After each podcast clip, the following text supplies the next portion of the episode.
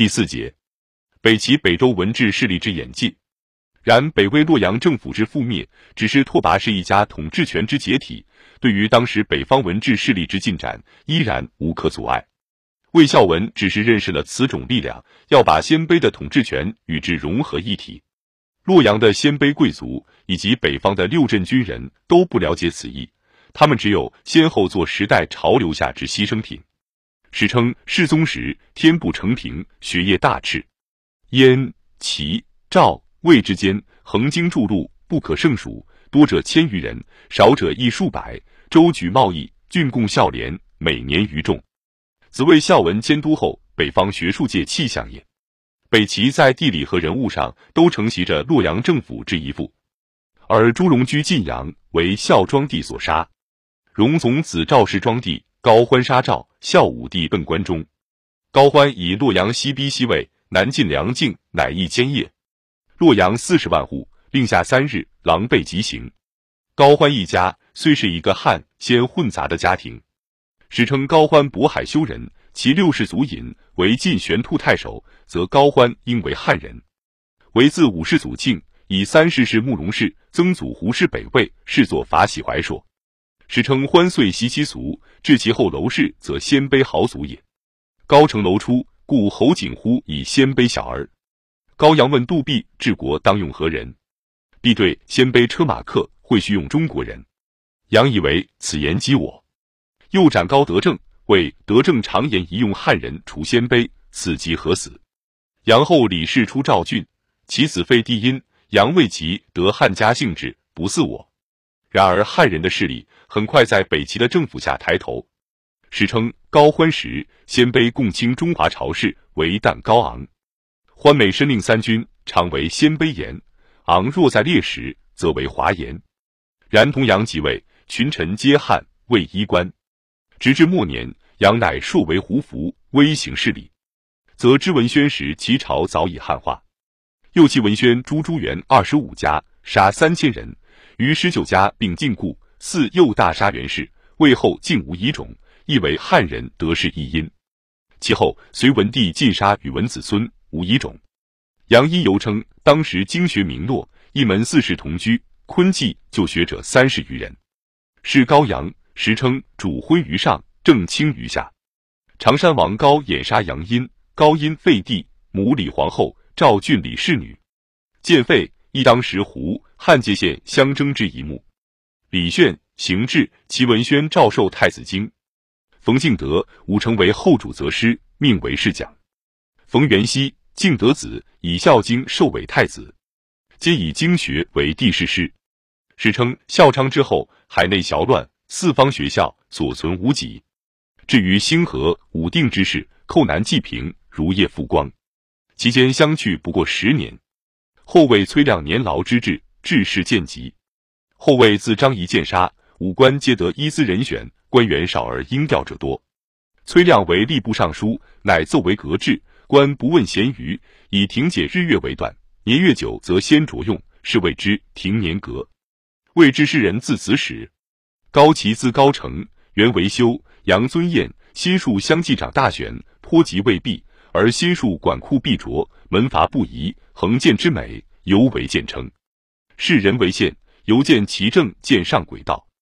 北齐治县为上、中、下三等，每等又有上、中、下凡九等。此亦为隋唐所习，然由因学后位用人滥杂，至于世流齿居。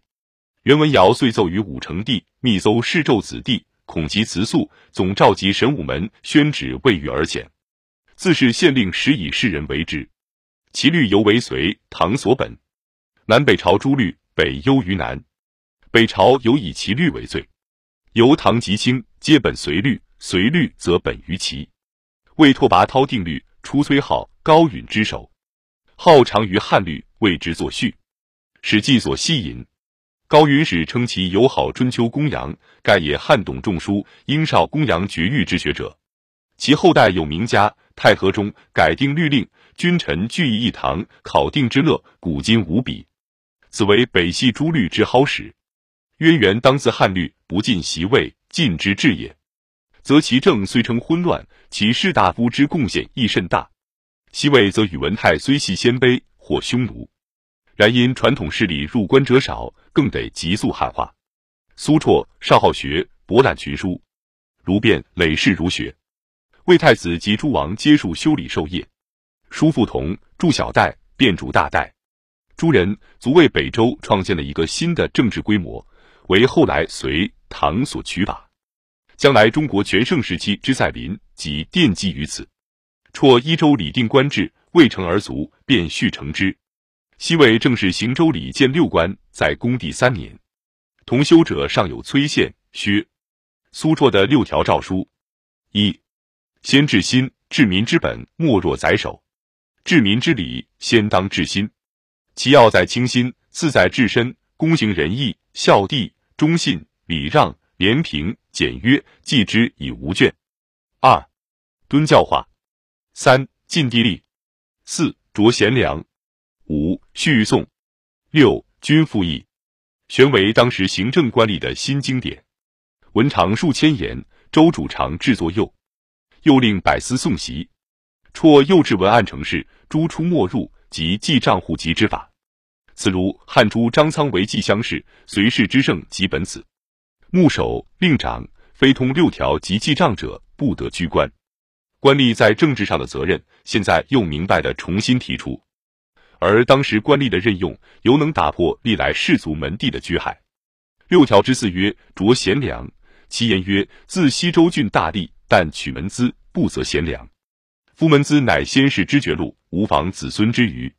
今之选举，不限资因，唯在得人。于是以前的官吏为门资所应得，而此后的官吏则将为民众负责任。此种意识不可不说是当时一个极大的转变。北史卢凯传自周氏以降，选无清浊。凯设吏部，与薛道衡、陆彦师等甄别事流。右北使陆彦师传转吏部侍郎。虽成周至，官无清浊，验师在职，凡所任人颇真别于世数。盖北周辟在关西，洛阳鲜卑贵族去者无几，故苏绰德教宇文泰打破门第，拔才任用。如此，则鲜卑族自献烟尘，汉人自献同乡，实为北周汉化仪更要关键。隋文妃有大功盛业，而北周大臣如韦孝宽、杨惠、李德林、高炯。杨牧皆熙然归奉，此恐亦有种姓之见存。至隋时，政治转换已上轨道，故卢凯、薛道衡等重提世数之别。此并非反对北周之治，实为依照苏绰用意，做更进一步之甄别也。周礼是他们政治理论的根据，一时君臣皆悉心考究。此书在魏孝文时已见重，西魏因推行周礼，故公卿多习其业。北齐雄安生精制此经，名闻于周。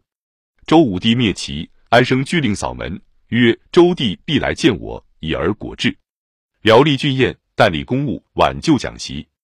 北周文帝于邢台省治学，取成郎及辅所得姓名民者重生。西令代理公务，挽救讲习，先六经而后子史。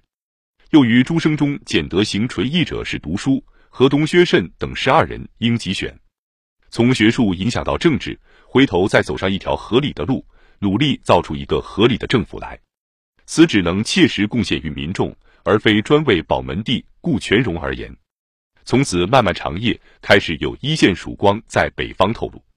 到隋唐，更见朝序耀天。